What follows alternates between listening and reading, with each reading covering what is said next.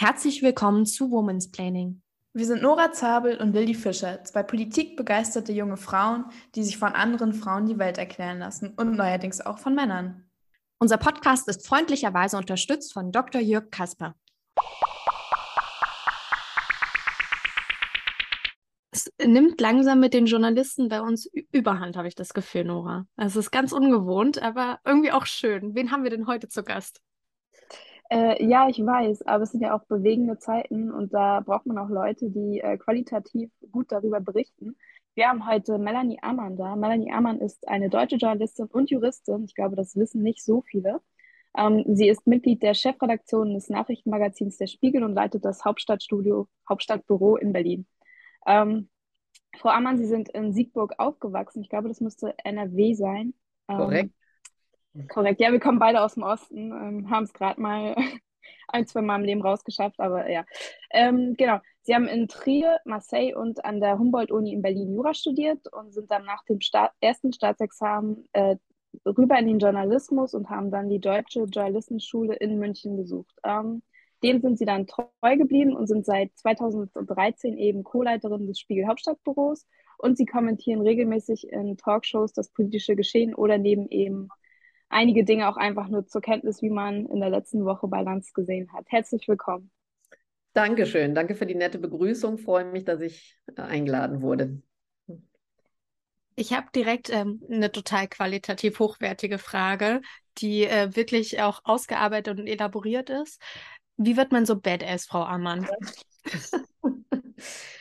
Ich äh, war vor einiger Zeit auf der 25. Äh, Jubiläumsfeier meines Abiturjahrgangs. Äh, furchtbar eigentlich. Und ähm, da hatten die mich gefragt, ob ich, äh, das wurde kombiniert mit dem aktuellen Abiturjahrgang. Und äh, da haben die gefragt, ob ich eine kurze Rede für unsere Stufe halten würde. Was schon irgendwie an sich verrückt ist, weil ich damals in unserer Jahrgangsstufe überhaupt nicht die äh, Badass-Tussi war, sondern eigentlich eher so ein bisschen die brave, das brave Töchterchen, äh, das immer so mit dabei war und so, ne? Aber jetzt keinesfalls irgendwie so die Wortführerin. All die Wortführer, Wortführer und Wortführerinnen von früher wollten diese Rede nicht halten, interessanterweise. 25 äh, Jahre später. Und dann habe ich das gemacht und habe da auch dann erzählt, äh, den Abi-Leuten, dass, als ich Abi gemacht habe, die Vorstellung vor so einer größeren Gruppe zu reden, mich total fertig gemacht hätte und ich wahrscheinlich vor Panik irgendwie aus dem Fenster gesprungen wäre. Und dass das eben eine Seite ist, die ich erst später im Leben an mir entdeckt habe und äh, wollte ihnen damit Mut machen, äh, diesen jungen Leuten, ne, äh, dass die, äh, was, dass noch viel vor ihnen liegt, was sie über sich selber lernen können. Und äh, bei mir war das eben auch so, dass ich eigentlich erst im, im Studium, da, da habe ich einen Debattierclub äh, entdeckt, ein Debating Society. Und äh, da übt man ja das Reden und Streiten, sozusagen den gepflegten demokratischen Streit äh, muss immer äh, eine siebenminütige freie Rede halten, für die man nur eine Viertelstunde Vorbereitungszeit hat.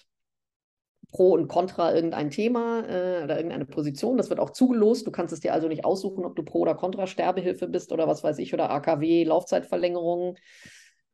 Und das ist, glaube ich, die Phase, die so ein bisschen für mich mein äh, äh Coming Out war, wo ich tatsächlich ein bisschen die Hemmungen verloren habe, ähm, eben vor Leuten auch was zu sagen und auch keine Angst davor zu haben, dass kritische Fragen kommen oder so. Das ist ja was, was man üben kann.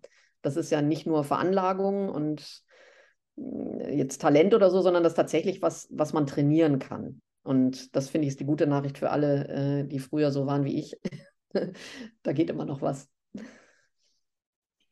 Ähm, fällt es Ihnen heute dann leichter, Politiker zu durchschauen? Auf jeden Fall. Ich war früher auch äh, viel unpolitischer. Ich war auch tatsächlich in meinem, am Anfang in meinem Journalistenleben Wirtschaftsredakteurin äh, bei der FAZ und habe auch manchmal so auf meine Visitenkarte geguckt und gedacht, so krass, ich bin Wirtschaftsredakteurin, wie crazy ist das denn?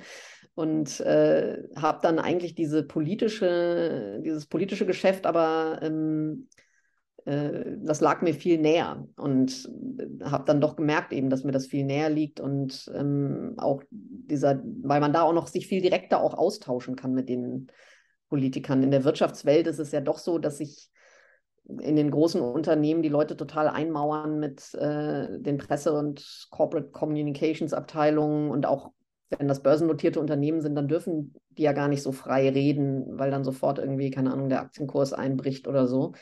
Und das hast du bei Politikern vielleicht dieses Risiko aus der Politikern natürlich auch, dass deren Aktie sinkt, wenn du, wenn sie dir was Ungeschicktes sagen, aber du kommst schon noch mehr an sie ran und es ist ein menschelnderes Business irgendwie, das mir, glaube ich, auch mehr liegt. Aber ist das nicht auch was, was sich verändert hat in den letzten Jahren? Die Parteien bauen sich Newsrooms auf, gerade die Abgeordneten achten viel mehr drauf, dass sie auch da Presse- und Öffentlichkeitsmitarbeiter haben. Wie sehen Sie das?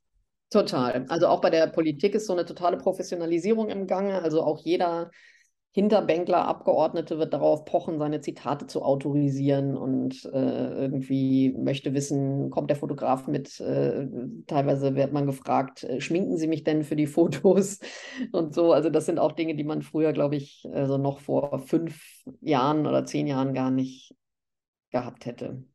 Ähm, ich habe gesehen, dass Sie auch sehr viel über ähm, rechte Strömungen ähm, in Deutschland geschrieben haben, beziehungsweise sich damit beschäftigen.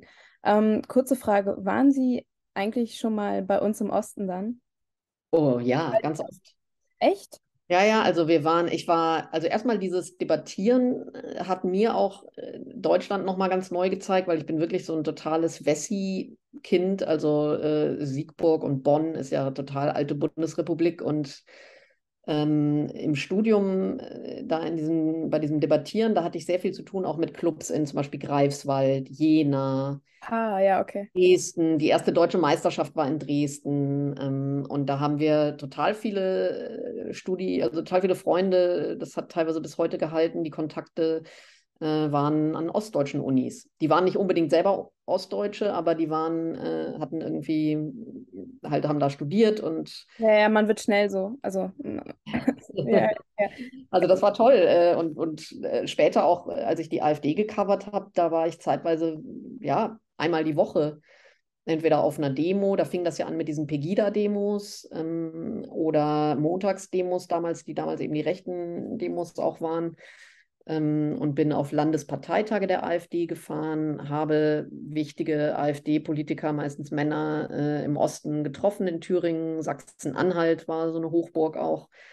Da bin ich dauernd hingefahren. Das war schon, habe auch mit den Leuten da geredet auf den Demos und so. Das war für mich auch total bereichernd, ja, sich einfach anzuhören, wie die Leute da denken.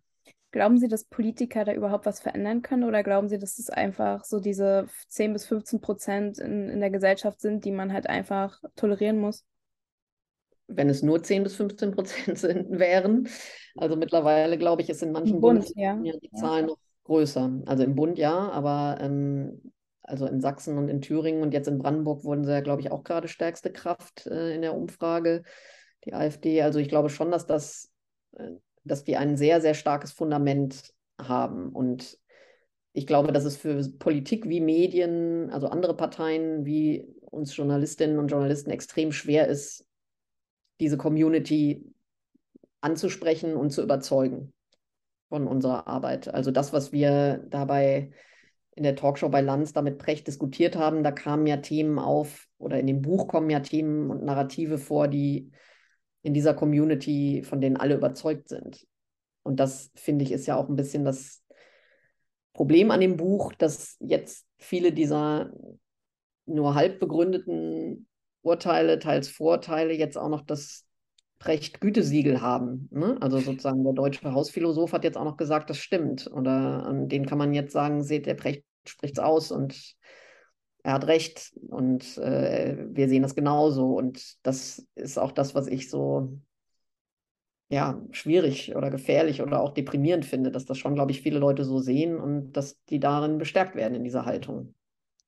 Was ja auch so eine Sache ist, die man ähm, im Osten vor sich her trägt und das immer wieder sagt, ist, dass die AfD den Deckel drauf hat. Die wird nicht höher kommen. Und dann haben wir die nächste Krise und sie kommt doch plötzlich wieder höher. Ähm, die, die, dieser Irrsinn, dass man nicht aus dem AfD-Sumpf rauskommt und irgendwie immer in Krisen, die plötzlich Leute abfischen mit diesem klassischen, naja, weil die anderen keine Antworten haben. Das, das, was, was ist die Faszination vielleicht auch gerade als Journalist dahinter? Ja, ich meine, ich glaube, oft hat es, also in der jetzigen Phase hat es gar nicht so viel mit Faszination zu tun, sondern eher einfach mit Angst und mit Zukunftsangst und Existenzangst. Und ich finde, das sieht man auch an den Wahlergebnissen in Niedersachsen, einfach Unsicherheit über die Zukunft. Also das ist ja eine Partei, ein Landesverband, wo man, also sogar mir als langjährige AfD-Expertin, ich könnte jetzt aus dem Stand keine zwei oder drei Spitzenpolitiker der AfD Niedersachsen mehr benennen. Und ich denke, dass wenn das, das schon bei mir Gute so ist, dabei, dafür interessiert, so, dann ist das bei den normalen Leuten vielleicht ja noch mehr so. Und dann fragt man sich, diese Marke scheint also so stark zu sein. Oder die, die, also die Leute scheinen ja was darauf zu projizieren, dass sie denken, die helfen uns oder das ist jetzt die Lösung und deswegen wählen die die. Ja, ähm, das, das ist ja auch das Interessante, dass die Leute halt einfach diese Menschen wählen, ohne sie zu kennen.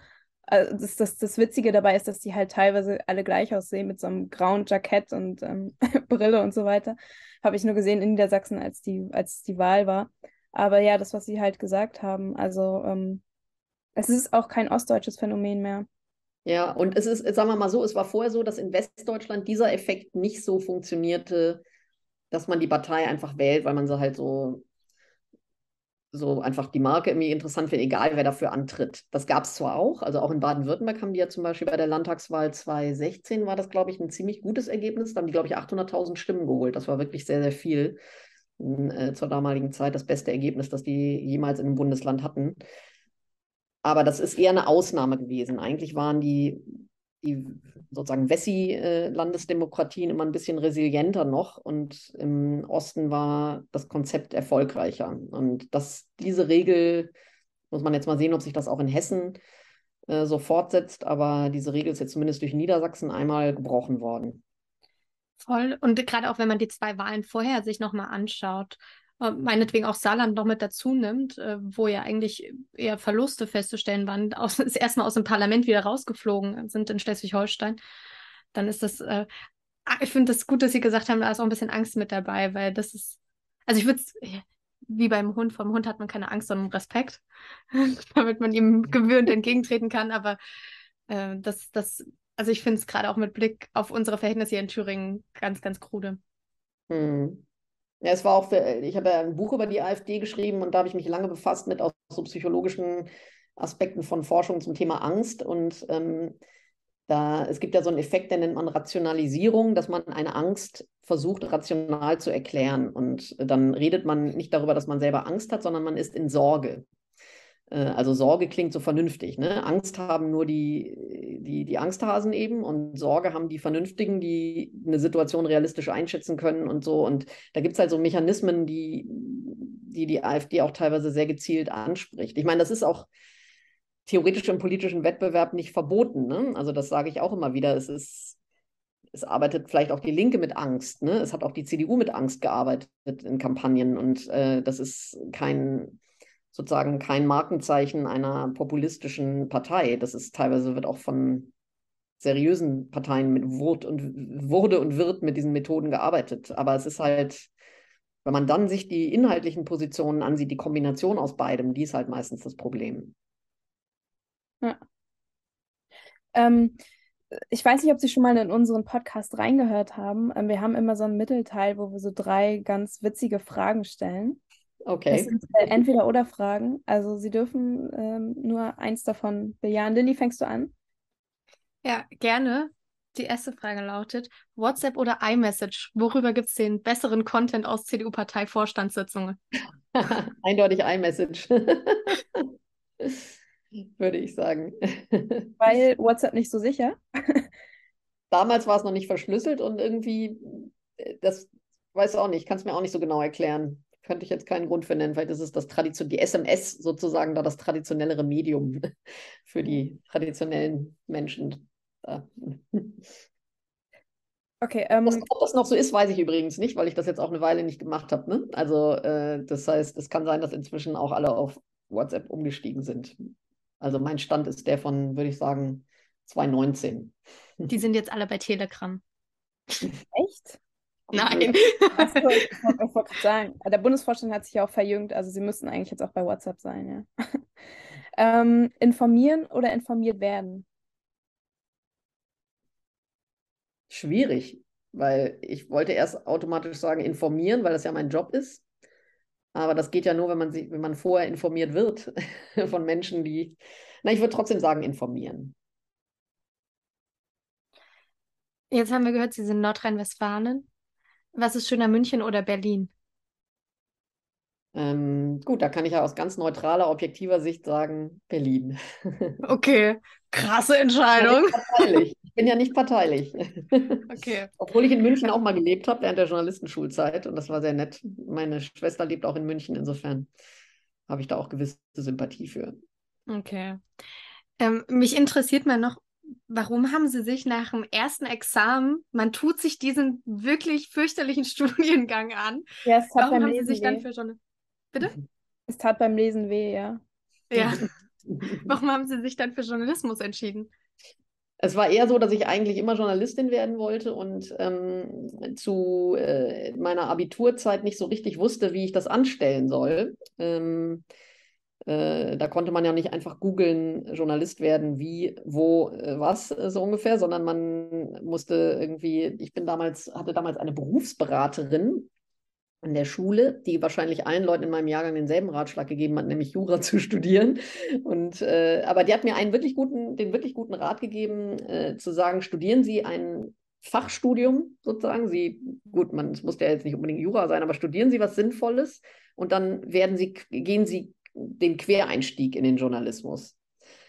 Ähm, weil sie behauptet hat damals, das war falsch, aber das äh, hat mir letztlich äh, nur genutzt. Ähm, sie hat gesagt, man kann ja Journalismus nicht studieren. Was Quatsch war, es gab damals längst Journalismus-Studiengänge, es gab ja auch Journalistenschulen.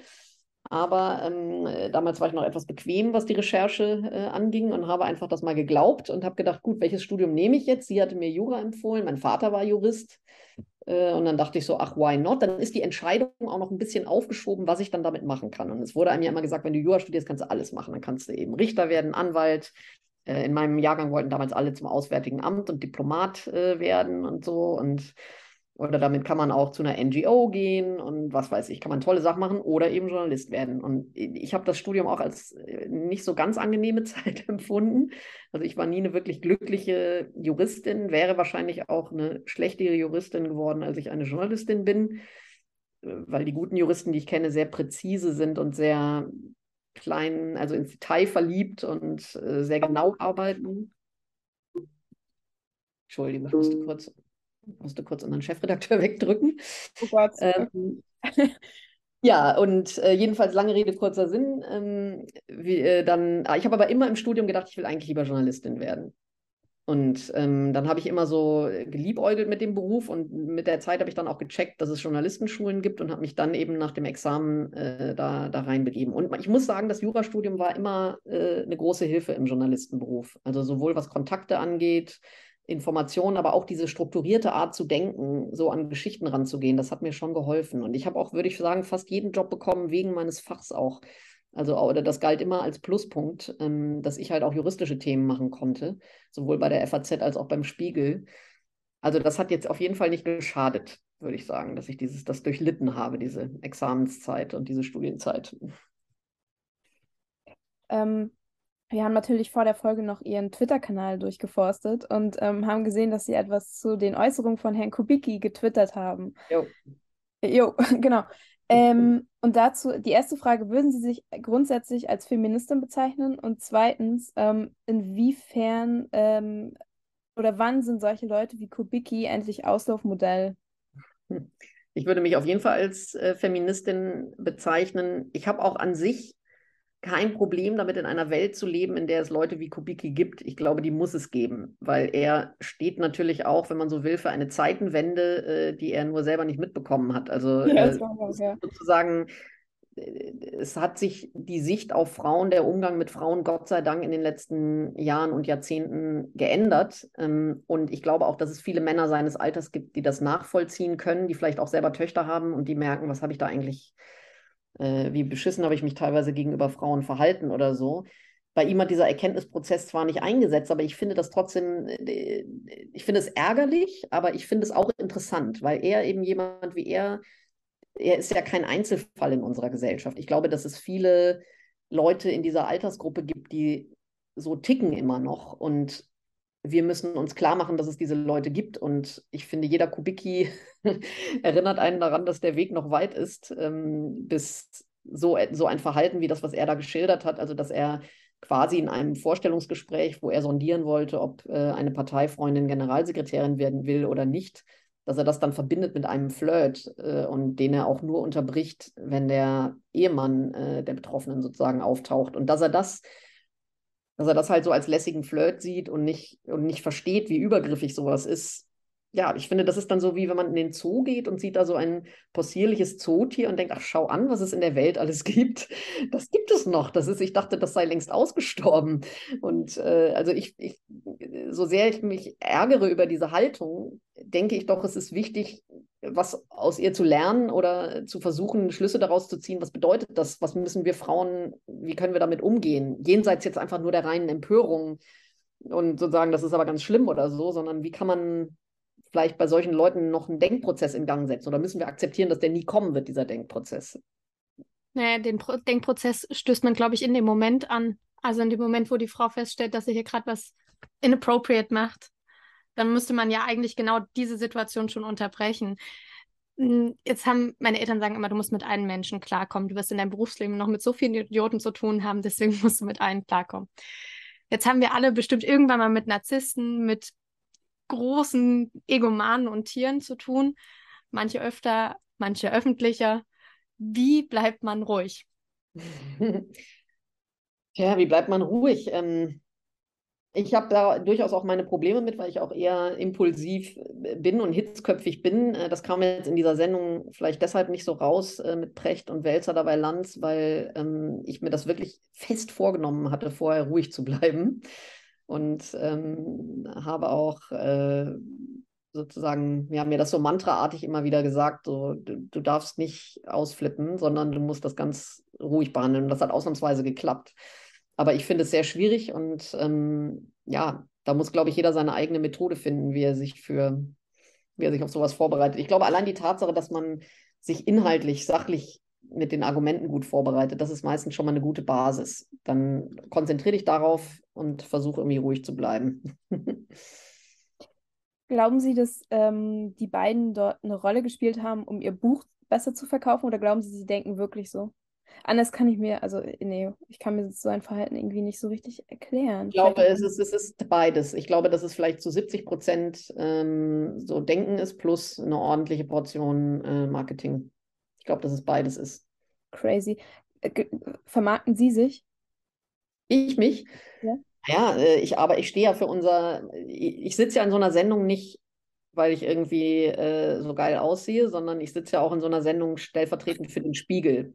Und natürlich versuche ich in so einem Fall auch den Spiegel so zu repräsentieren und in dem Fall sogar noch mehr, eigentlich fast sogar uns Journalisten und Journalistinnen so zu repräsentieren, dass wir auch beim Publikum, dass die verstehen, wie wir denken und dass die uns vielleicht unsere Arbeit mehr schätzen. Insofern war das selbstverständlich auch für mich Selbstvermarktung, aber bei dem Versuch irgendwie auch so ein bisschen unsere Ehre zu retten. Zumal man ja auch selber angepinkert wird quasi. Ja, also wobei mich das auch überrascht hat in der Schärfe. Ähm, aber ich hatte schon damit gerechnet, dass die natürlich nicht einfach widerspruchslos ihre hinnehmen, wenn ich ihre Arbeit kritisiere. Also ich habe schon mit Argumenten irgendwie oder Gegenargumenten gerechnet, aber dass es halt auf diese, dass es offensichtlich ja bei ihm irgendwas getriggert hat. Also er hat sich ja offensichtlich vor der Sendung nicht gesagt, ich muss auf jeden Fall ruhig bleiben, sondern er scheint irgendwie was anderes erwartet zu haben. Und bis jetzt habe ich auch noch nicht so ganz entschlüsselt, was, was da jetzt, was es war, was ihn da so furchtbar aufgeregt hat.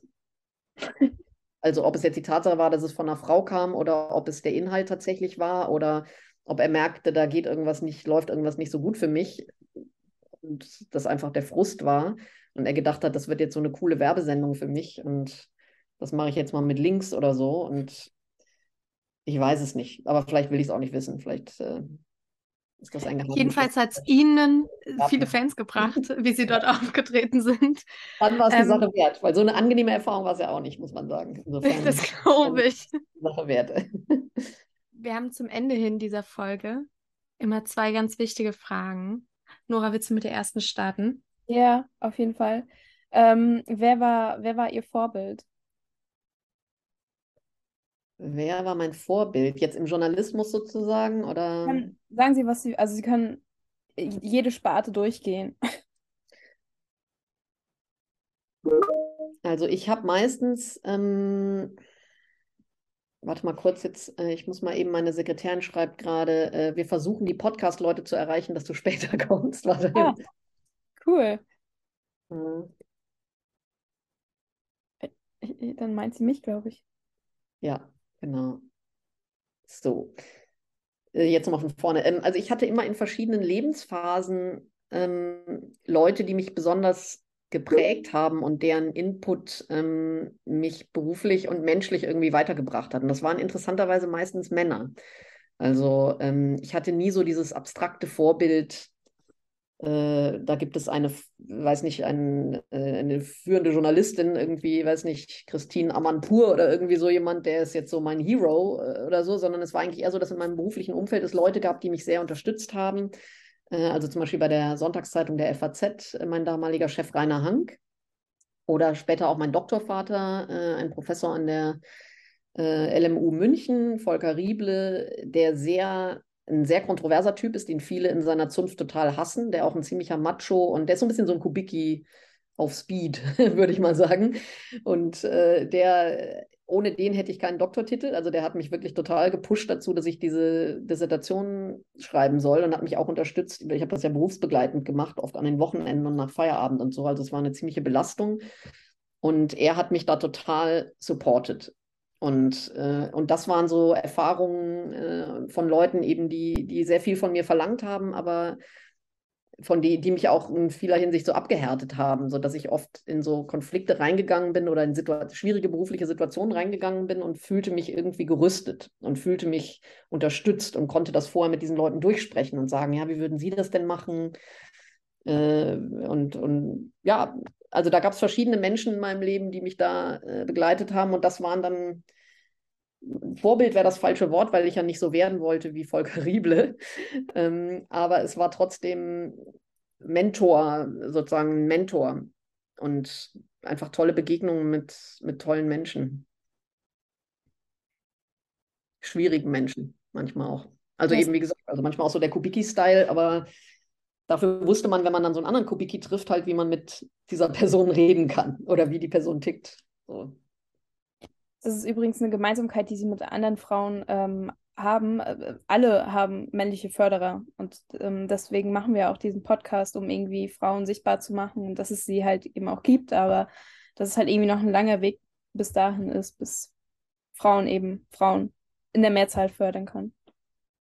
Ja, das wäre toll. Ja, das liegt sicher daran, dass halt am Anfang es gab einfach wenige Frauen in unserer Branche, die schon Chefinnen waren. Und es gab auch leider viele, die dann auch keine anderen Frauen gefördert haben, unbedingt, ne? Weil man, es ist Man ja auch ganz die einzige Frau zu sein, ne? So Stichwort Schneewittchen-Syndrom. Äh, also das ist auch, ich wurde, also ich hatte ja auch Frauen als Chefinnen mal, ne? Und habe da jetzt nicht wahnsinnig viel Unterstützung erlebt. So. Insofern äh, lautet die letzte Frage, was würden Sie im 20-jährigen Ich raten?